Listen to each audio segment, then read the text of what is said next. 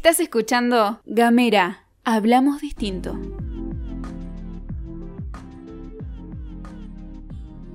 Buenos días, buenas tardes, buenas noches, depende en qué momento nos estés escuchando. Nos encontramos con un nuevo podcast. De Otra Economía es Posible. Andrea Antoria y quien les habla, Cristian Herbias, te haremos compañía por unos minutos hablando de la independencia económica hoy. Sí, porque veníamos hablando de la riqueza, ¿viste? Que a nosotros nos gusta hablar de eso, no nos gusta hablar de la pobreza, porque para eso se dedican todos los demás, a hablar de la pobreza, que parece que fuera el problema. Pero nosotros insistimos en que el tema es organizar la riqueza, ¿no? Claro, la distribución de la riqueza. Nosotros creemos que el problema está en la mala distribución de la riqueza. Y uno de los temas importantes con relación a la riqueza es quién ordena esa riqueza. ¿Y quién la puede ordenar? Y la pueden ordenar los de afuera o la pueden ordenar los de adentro.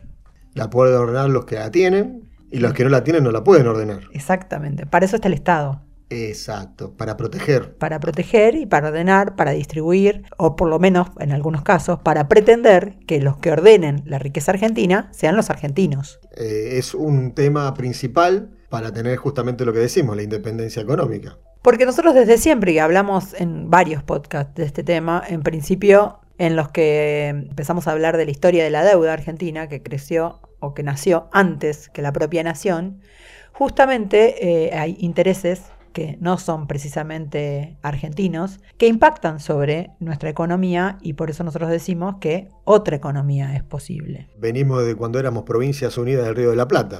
Exactamente, desde ese momento es que había intereses foráneos, extranjeros, ingleses en su momento, después fueron norteamericanos, que intentan que la economía del país esté organizada desde afuera. Es decir, qué producimos, qué no producimos, cómo vienen los capitales, cómo se van, porque se van, ¿viste que se van los capitales? Se van, pero no se tienen que ir.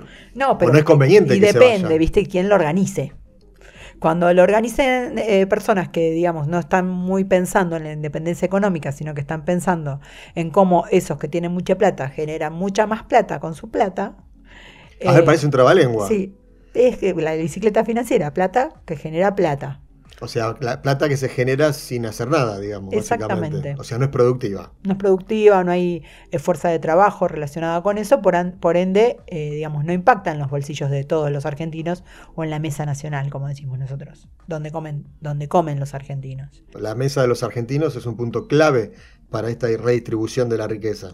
Y es un punto clave para esta lucha que, digamos, es una puja constante, pero que hoy otra vez, otra vez nos vuelve a poner en ese mismo lugar del tema de por qué en la discusión de los argentinos de la mesa de todos los días tiene que estar esa famosa palabrita que es el dólar, que impacta sobre las expectativas. Claro, impacta sobre las expectativas, impacta sobre los, los alimentos, impacta sobre la inflación, impacta sobre todo lo que nos pasa hoy en día. Exactamente, ¿por qué nos pasa esto? Porque Ya sé, realmente por- porque nosotros nos manejamos con el dólar. Es Claro. nuestra moneda, nuestra moneda local. no estaría establecida como tal, pero sí funcionaría en relación a las expectativas y al manejo de la economía. Precisamente porque, digamos, nosotros no, hemos tenido largos periodos en los cuales el horizonte sea la independencia económica. Pero hubo un tiempo en el que fue distinto. Fuimos independientes. En- Por lo menos apuntábamos a eso. Exactamente. Por lo menos teníamos el horizonte puesto en eso. Y fue, una fue una época en la que hasta se pudo declarar en algún momento la independencia económica. Así como la, la declaración de la independencia que hemos hecho en 1816. Exactamente. En 1816 se declara la independencia política, todas las provincias se ponen de acuerdo y se hace una declaración de la independencia. 131 años después viene un presidente, Juan Domingo Perón. Ah. No, bueno, ya me lo Ay, dijiste. bueno. Yo quería, quería hacer números. 131 años después, estamos en 1947. Ah, bien, me da bien la matemática. En ese mismo lugar donde se declaró la independencia política, se declaró la independencia económica un 9 de julio de 1947. Hasta se hizo una declaración de independencia muy parecida a la declaración de independencia histórica, la que conocemos todos, en las que eh, se determinó precisamente porque había habido un trabajo previo que tenía que ver con una mirada nacional y con precisamente la nacionalización de aquellos medios económicos que sustentan, digamos, la economía nacional. No Claro, so- todos esos recursos, todo eso, digamos, lo pasamos a una faceta nacional. Exactamente, acordate que veníamos. Primero eh, terminamos de, de- de pagar el primer entre- empréstito prenacional, como le decimos nosotros, que es el de la Baring Brother, que se Ahora- tomó antes. Ahora, si nosotros cambiamos de nombre, porque nosotros antes nos llamamos las Provincias Unidas de Río de la Plata, después nos llamamos Argentina, ¿por qué le vamos a pagar la deuda que contrajeron las Provincias Unidas? Y porque es una cosa que tiene Es que ver continuidad. con algo que se llama continuidad jurídica, que es por eso mismo que hoy en día nos hacemos cargo de la deuda a 100 años que, eh, digamos, tomó un gobierno no pensando en los argentinos y que nos endeudó para toda la cosecha. Estamos hablando de Mauricio Macri en su última gestión. Bueno, pero quizás no es que no pensaban los argentinos, pensaban en, unos, en, algunas, en algunos argentinos. Seguramente algunos argentinos, algunos Se muy pocos, se vieron muy beneficiados. Tienen nombre y apellido, te cuento, pero bueno. Por Que son los mismos, que, los mismos apellidos como veníamos hablando en los podcasts de la historia de la deuda. Si querés, podés Se- remitirte se a ellos y los vas a encontrar. Exactamente, se repiten los apellidos. Porque los que piensan siempre en beneficiar a, a algunos pocos y que realmente lo que domine o predomine en la economía sean los intereses foráneos son siempre los mismos. Y los que defienden, digamos, una economía más independiente y de los argentinos para los argentinos también son siempre los mismos.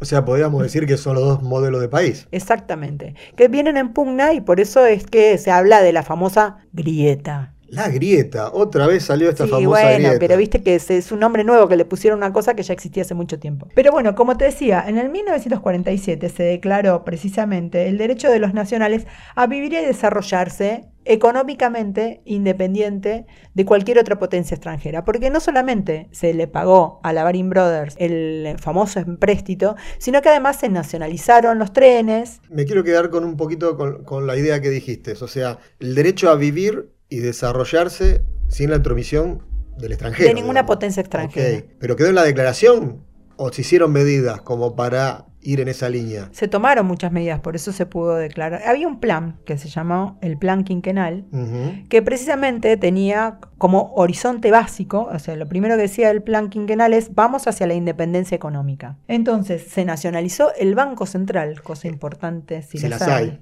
Ya habíamos hablado en pocas anteriores qué significaba que el Banco Central estuviera a cargo del Banco Central un banco extranjero, digamos, porque A eso ver, también pasó en nuestro Pongámonos país. en sintonía. Que un banco central, o sea, el- el- desde donde se, se pueden ir aplicando las eh, políticas monetarias, pertenezca a una banca extranjera. O sea, ¿cómo va a pretender, digamos, beneficios el país? Solamente son beneficios de esa banca. Qué impresionante que se haya estado Que con haya ese podido tipo pasar eso. por ¿no? tanto tiempo, aparte. Bueno, en ese momento se nacionalizó el Banco Central y empezó a tomar, obviamente, digamos, las herramientas de la política económica, de las que hablamos en algún otro momento, que tienen que ver con esto de eh, un Estado presente en un mercado que si no, obviamente, que, eh, digamos, no está nivelado por la mano invisible. Ya sabemos La que mano no invisible del mercado. Esa mano invisible, claro, no se ve. Si no se ve, existe. Y puede ser. Sí, existe. Lo que pasa existe que la mano, pero no la mano pasa- la siempre mano existe existe y siempre te la ponen en el bolsillo. bueno, como te decía, además de eh, nacionalizar los ferrocarriles, no solamente eso, se hizo una ampliación de la red de ferrocarriles muy importante, que es lo que permitió que economías regionales pudieran avanzar en su producción y que además pudieran poner esa producción al servicio, digamos, del país en el sentido de que estuviera eh, llegando a los medios, a los lugares donde estaba el- más asentada la población. ¿no? Hasta el día de hoy mantenemos esa, esa, Esa red, red. eh, ferroviaria, básicamente Bueno. con muy pocas, con muy pocas mediante, digámoslo, Bueno, digamos, que cerró muchas ramas y que se, se hizo todo un trabajo, digamos, para atrás de, de precisamente de esa política nacional. Todavía muchas ramas y otras que fueron vueltas eh, Abrir. abrir en el periodo del kirchnerismo, donde otra vez se volvió a reivindicar esa nacionalización, digamos, que se había hecho en su momento por Domingo Perón, que tenía que ver con llegar a los centros de consumo y desde los centros de producción llegar también al puerto de Buenos Aires o a los puertos donde se exportan las mercaderías hacia otros países. Sí, básicamente esa red ferroviaria lo que nos muestra es cómo está distribuida también la riqueza, ¿no? Exactamente dónde está puesta y cómo puede o no un pueblo desarrollarse o no en la medida de que tenga la- los medios para poder hacer la producción. Por eso, desde el primer podcast que hablamos sobre las corrientes económicas, la clásica. eh, Podés escucharlas. La de Keynes. ¿Están, en dónde? En gamera.com.ar. Hablamos distinto. Bueno, ahí mismo podés ver que lo que tenía que ver con pensar eh, los medios de producción en manos, digamos, de los agentes de la producción. Está el, podcast justamente que Es una de las teorías. Exactamente. Y sin pasarlo, digamos, a que los mismos trabajadores tengan eh, los medios de producción, una, una de las cosas más importantes que tenía su horizonte en el plan quinquenal era justamente que los medios de producción fueran en manos argentinas, que fueran los argentinos los que tuviéramos las locomotoras, los que tuviéramos un plan siderúrgico, que fue la primera vez en la que se pudo empezar a pensar en materias primas propias, sin exportar una materia básica como ser el hierro. Industrializarlo. Exactamente. Un plan automotriz que vino a industrializar eso que vino a ser el plan siderúrgico, que no nos olvidemos que puso, digamos, en marcha eh, un, automotor, el primero, totalmente nacional. ¿El justicialista? exactamente. De pies a cabeza con partes nacionales. También se nacionalizaron los servicios telefónicos, el gas. Bueno, la comunicación, o sea, vos estabas diciendo el servicio telefónico, la comunicación era tan importante, estaba en manos extranjeras. Exacto. O sea, cuando querían la podían cortar, avanzaban por donde querían y de este caso se nacionalizó, por lo cual pudimos trabajarlo desde nuestras conveniencias. Y si no la cortaban, te ponían una tarifa a la que no accedías. Es lo mismo, básicamente era lo mismo. Tarifa, tarifa. No sé si te suena. Pongo la tarifa en dólares. Bueno, en fin.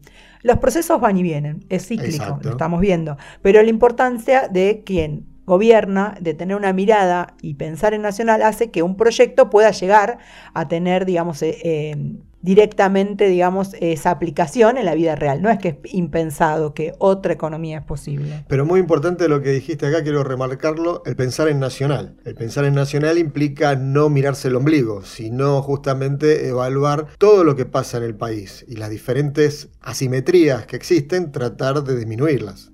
Sí, totalmente. Y cómo hacer para que todo el mundo, o sea, digamos, en la Argentina, cualquier región, acceda a los medios de producción, que no solamente son la materia prima, básicamente, además es el gas, la luz, eh, los servicios telefónicos.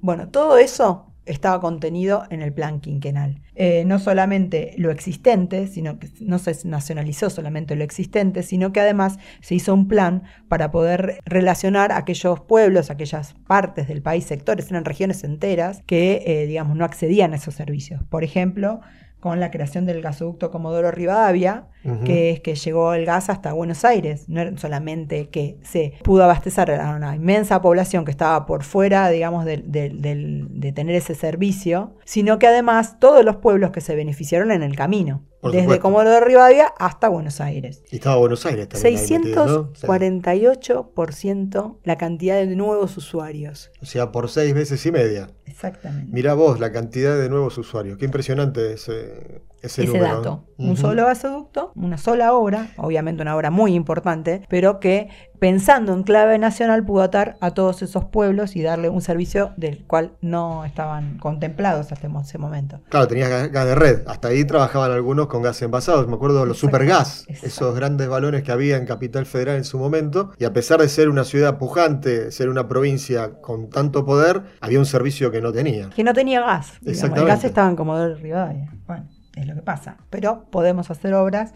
que puedan vincularnos y poder abastecer todo el país con ese insumo, con esa materia prima que tenía un sector, una parte, una región de nuestro país. O sea, acá veíamos un Estado presente en esto y, quiero recalcar algo que quizás lo dijiste antes, es que la economía moderna es dirigida o por el Estado o por los poderes económicos. En este caso era el Estado. El Exactamente, porque no es que no se iba, por ejemplo, se avanzó en un plan de exploración y explotación de hierro, de carbón, de petróleo, para nuevas y para fecundas zonas que ya estaban, este, digamos, trabajando. Este, pero no se hizo, eh, digamos, entregando el petróleo a manos extranjeras, sino que hubo un plan nacional de que el Estado-Nación se ponga a trabajar en eso y explore y explote para como insumo básico para toda esa industria nacional que también tenía que crecer, que iba a crecer con valores argentinos de la materia prima, porque también podía haber crecido con tarifas en dólares. Claro, casualidad que, que, el crecimiento de la industria nacional, la industria argentina, se fue dando siempre en los periodos nacionales y populares, porque en, los, en el resto no crecía la industria, sino que crecía el financiamiento, o mejor dicho, la especulación. Exactamente, y aparte, bueno, como sabemos, si no, son multinacionales que vienen, explotan lo que necesitan, se lo llevan a sus filiales y además y si no se lo llevan, eh, lo que sí se llevan es el capital, digamos, que genera ese crecimiento que no termina quedando en el país. En cambio, digamos, en toda esa época lo que crecieron fueron plantas como la Planta Nacional de Energía Atómica, digamos que si no, no sí, hubiera sido... uno de los primeros o de los países, digamos, de punta con respecto a eso. Exactamente. No solamente en eso, sino también en la industria, eh, como decíamos antes, la automotriz, también en la creación de aviones. Digamos, Estamos hablando la en la mitad del siglo pasado, ¿no? Qué bárbaro toda esa, todo ese trabajo que se había En dos años se produjeron 200 aviones biplazas, 100 aviones Colquín y el famoso Pulgis, que fue una creación también del, del modelo nacional y popular, uno de seis países en el mundo que creó su propio avión a chorro. El Pulquis. Mirá qué cosa. ¿eh? Mirá cómo se puede avanzar. ¿eh? ¿Viste cómo te quedé? Te dejé ahí, te dejé. Impresionante lo que se hizo en esa Además, no solamente que sea la industria, ¿viste? Porque también eso es otra cosa de las No, si crece la industria no crece el campo, si crece el campo no crece... Es una falsa dicotomía, porque en esa, en esa época también se avanzaron de un millón de hectáreas a nueve millones de hectáreas cultivadas. De uno a nueve. Y, tengo una pregunta, porque viste que, muchas veces se dice, bueno, sí, sí, avanzaron, avanzaron la industria ligera o la industria liviana, pero no la industria pesada, que es, la industria pesada es la fábrica de fábricas, digamos, o las fábricas de equipos, que ahí, digamos, la Argentina no pudo avanzar y que era una época dorada para hacerlo. Siempre son las épocas viento de cola como para hacer ese tipo de actividad y que no se logra. Entonces, si hubiesen estado, otros dicen que hubiesen avanzado mucho más. ¿Qué le contestarías vos a eso? Es una gran mentira. Primero, porque el plan siderúrgico eh, justamente estaba basado en eso. Segundo, porque el plan automotriz lo mismo. Estamos diciendo de que se podía hacer un auto de punta a punta. O sea, no es que necesitábamos de otra industria para esa industria automotriz. Y también, digamos, por el plan de la Marina Mercante, que también fue, creamos nuestros propios barcos, digamos. En ese momento sí, se creó, se creó la primera locomotora argentina, digamos. No es que le comprábamos la locomotora afuera, sino que las, las creábamos acá. Sí, se creó la Marina Mercante. Eso así pasó como, por, como si nada, como pero si Nada. Y se crearon 1.198 barcos fluviales. Esos barcos, digamos. Casi 1.200 barcos fluviales. Qué, qué, impresionante. Aparte, la mayoría de la mercadería se trasladaba a través del buque, porque esa era la manera más económica de trasladarse. Exactamente, más en toda la región del NEA, que justamente, digamos, tiene todo ese camino fluvial marítimo, digamos, que conecta una cosa con la otra y que produce, digamos, ese apalancamiento de todo lo que es la industria, ¿no? Y, también la agroindustria. Sí, igualmente hoy en día están en danza algunas cuestiones más como para trabajar el tema de lo fluvial, ¿no? Que está también el canal Magdalena en danza, en la creación del canal Magdalena como, como aportando a esto que estamos diciendo. Exactamente, porque otra vez se vuelve a pensar en clave nacional. Entonces, cuando se empieza a pensar en clave nacional, se empiezan a abrir estos proyectos que no es que nunca hasta habían sido pensados, hace muchos años que están proyectados, pero que era imposible pensarlo cuando había un monopolio en el puerto de Buenos Aires, digamos, que no permitía, digamos, generar ningún tipo eh, de, de, apertura de, ni de puerto, ni puerto de traslado, ni de traslado fluvial. Era sí o sí tenías que morir al puerto de Buenos Aires y bueno, ya sabemos que los dueños eran unos solos. Uno solo. Puerto de Buenos Aires me hace pensar en la Cava, Ciudad Autónoma de Buenos mm. Aires, me hace acordar de coparticipación, que ya también lo hablamos en el otro podcast, me hace acordar esto del, del país unitario, me hace acordar esto de todo centralizado, digamos, a aumentar esas diferencias, esas eh, cuestiones donde no tenemos todas las mismas oportunidades, ese otro modelo de país al que mencionabas Exactamente. Porque cuando se piensa en clave nacional, no solamente se piensa en cómo se puede industrializar, cómo podemos llegar, empiezan a, a pensarse también en todas las cadenas productivas, ¿no? Digamos, y cómo eso llega o impacta en la mesa de todos aquellos argentinos que no están vinculados con esta, ni con la industria mercante, ni, pero que también fueron eh, digamos, beneficiados por las políticas de un Estado nacional pensando en los argentinos, porque llega hasta pensar en el valor de los productos que se ponen, digamos, en la canasta familiar, que tienen que ver con la canasta familiar, porque no solamente se elevaron de 1 a 9 las hectáreas cultivadas, sino que además se creó el IAPI, que era un instituto concentrador. IAPI, sí, Exactamente. sí. Totalmente, donde vos tenías un 25% de tu producción que sembrabas lo que te decía que había que sembrar para justamente mantener esa correlación de precios.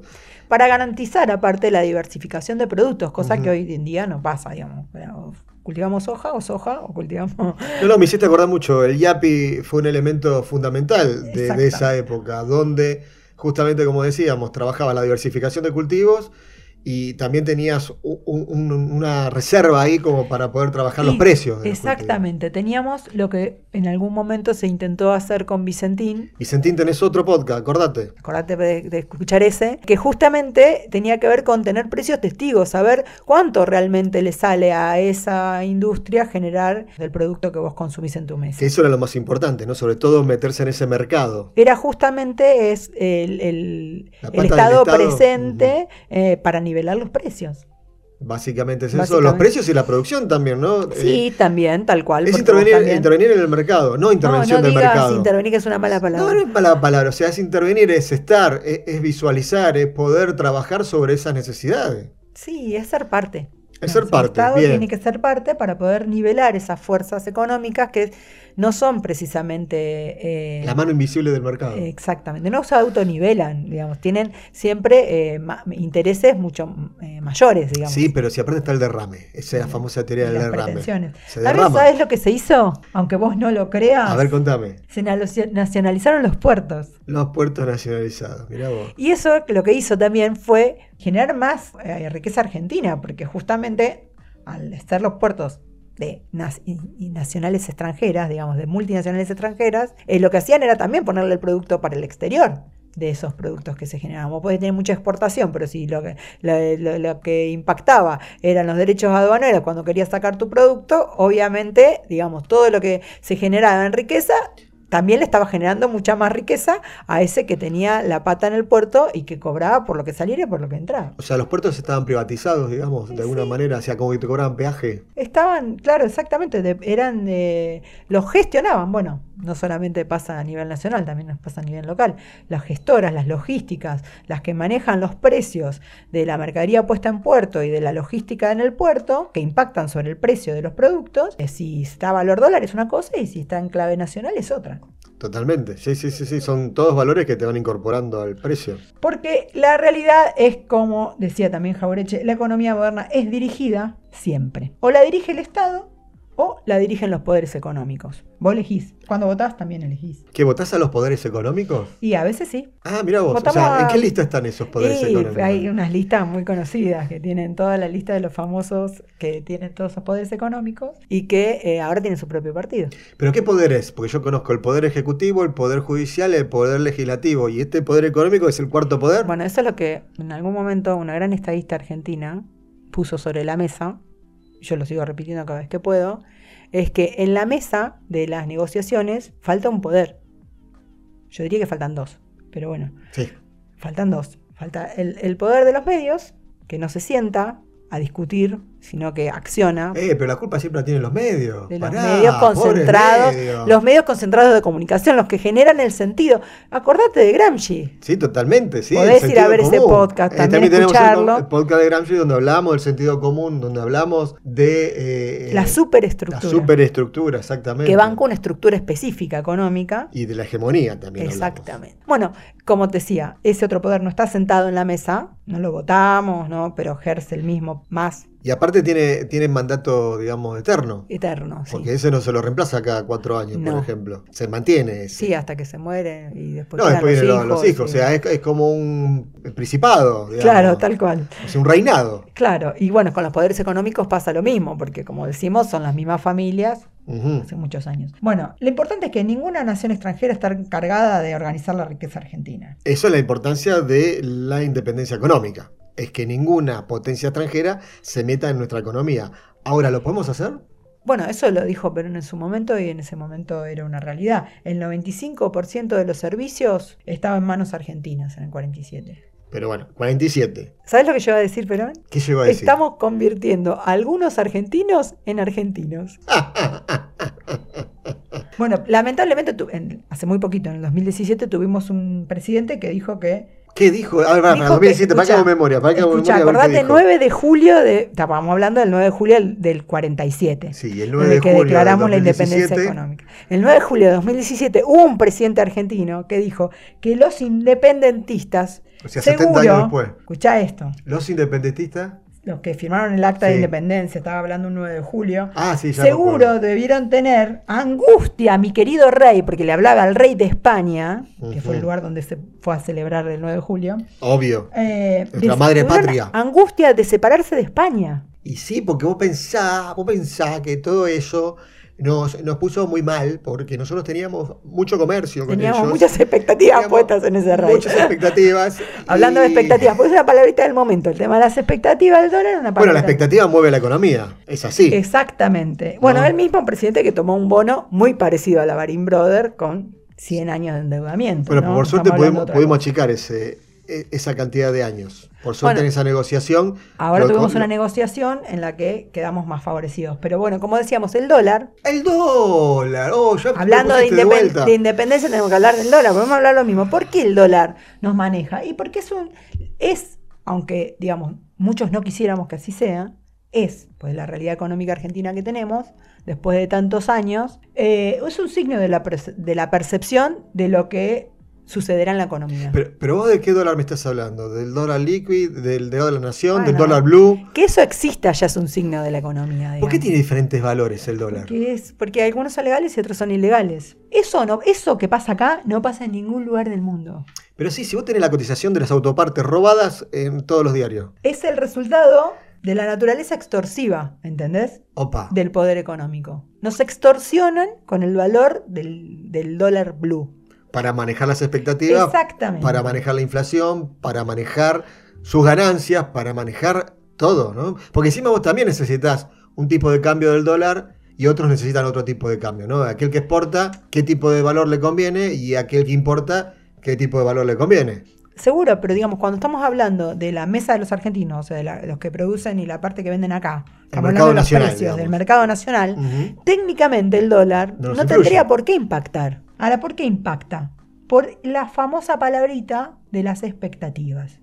La economía no es eh, una ciencia exacta, es No, una ciencia social. Ya lo hemos hablado. Desde el principio decimos que esta es una ciencia social. Y la ciencia social precisamente tiene mucho que ver con las emociones, los intereses. Bueno, esto es Claro. Tiene que ver mucho con esto de los intereses. Ahora, hay expectativas que pueden ser reales, como decimos, una Sí. expectativa real, y hay expectativas que son manipuladas. O ficticias. Exactamente, en un mercado ilegal como el del dólar blue, donde no se sabe de dónde sale ese valor, porque no es que sale de algo que está, eh, digamos, en la góndola de los supermercados, entonces vos podés ir y testear cuánto. No, está las cuevas. Un día se levanta uno en una cueva y dice, no, yo lo subo 10 mango, y lo sube 10 mango, y todos los demás lo suben 10 mango. ¿Y de dónde salió eso? ¿De dónde sale ese valor aparte? Seguimos de insistiendo en lo alguien mismo. que tiene una expectativa manipulada, adrede, a que esa economía vaya influenciada por esa expectativa manipulada. Porque yo me hago una pregunta, ¿no? Los diarios que lo ponen en sus tapas, el valor de dólar blue, ¿de dónde sacan ese valor? Bueno, pues ahí estamos hablando de la superestructura que banca la estructura. ¿A quién llaman? ¿A Mañeto? Exactamente. Ah, él le dicen, che, hoy cuánto está el dólar blue. Porque no solamente es cuánto publican y cómo lo publican y de qué cueva sale el valor del día posterior, sino que además vemos en letra de molde, pas al ladito del valor de este del dólar que es ilegal, hablar de que las empresas van a tener imposibilidades de reponer sus stocks. ¿De dónde sacan esa información? Las empresas, una cosa para componer de un día para el otro, que no surge, digamos, del mercado real, sino de un tienen- mercado manipulado Ellos tienen la bola mágica, Claro, ellos sí. ven, visualizan el futuro. Vos no porque no la tenés, pero ellos la tienen, entonces saben que va a pasar eso. ¿Por qué? Porque apuestan al mercado, a manipular el mercado interno. ¿Por qué? Porque es el único mercado al que hoy en día puede acceder el gobierno para poder cambiar esa relación y esa balanza. ¿Por qué? Porque el mercado externo eh, tiene restricciones de exportaciones, más hoy en día en pandemia, ¿no? Digamos, no podemos decir, bueno, no, exportemos más y entonces de ahí sacamos los dólares que necesitamos para pagar la deuda. No, porque, digamos, el mercado internacional está restringido por el intercambio de mercaderías que se está realizando de una manera mucho más lenta, mucho más restringida, por la pandemia. Ahora, digamos, hace 70 años estuvimos muy cerca, es más, hasta la, la- la- la planteamos, la independencia económica, y de poquito nos fuimos alejando de eso. Eh, ¿Vos tenés expectativa de que volvamos a esa senda? Hay un plan. Cuando Hay un, plan. digamos, hay expectativas. Así como ellos tienen un plan de manipular las expectativas, lo que hace el gobierno es tener un plan para desarrollar otra economía. Porque otra economía es posible. Exactamente.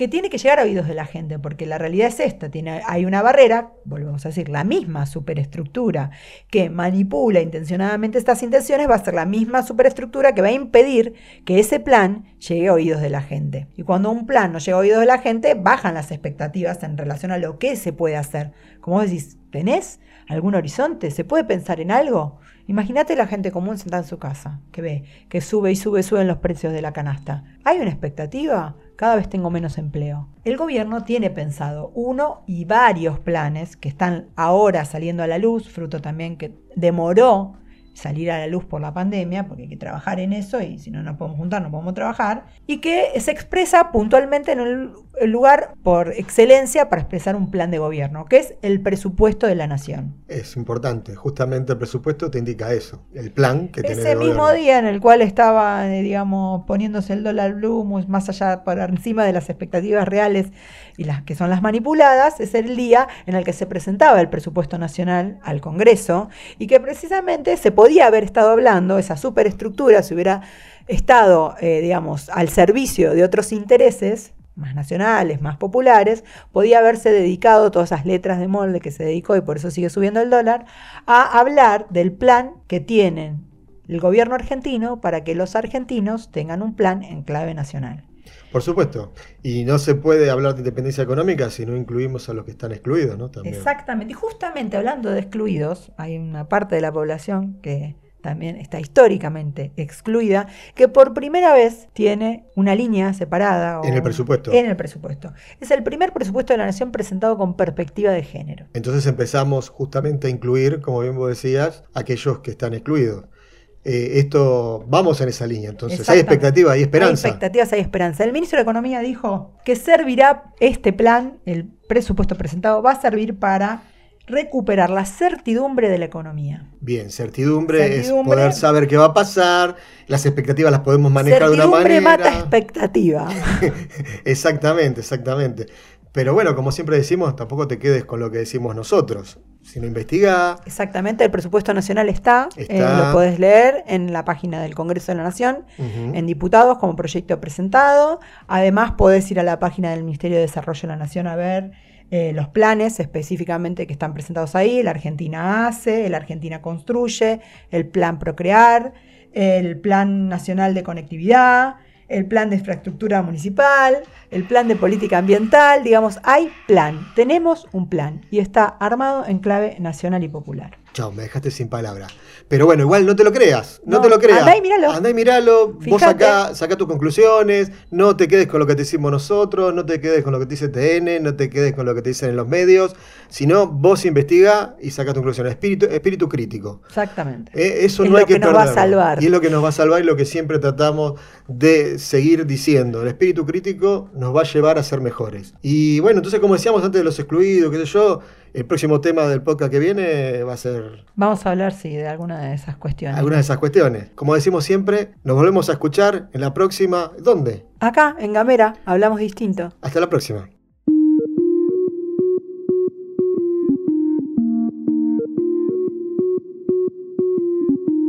Seguí nuestros contenidos en gamera.com.ar.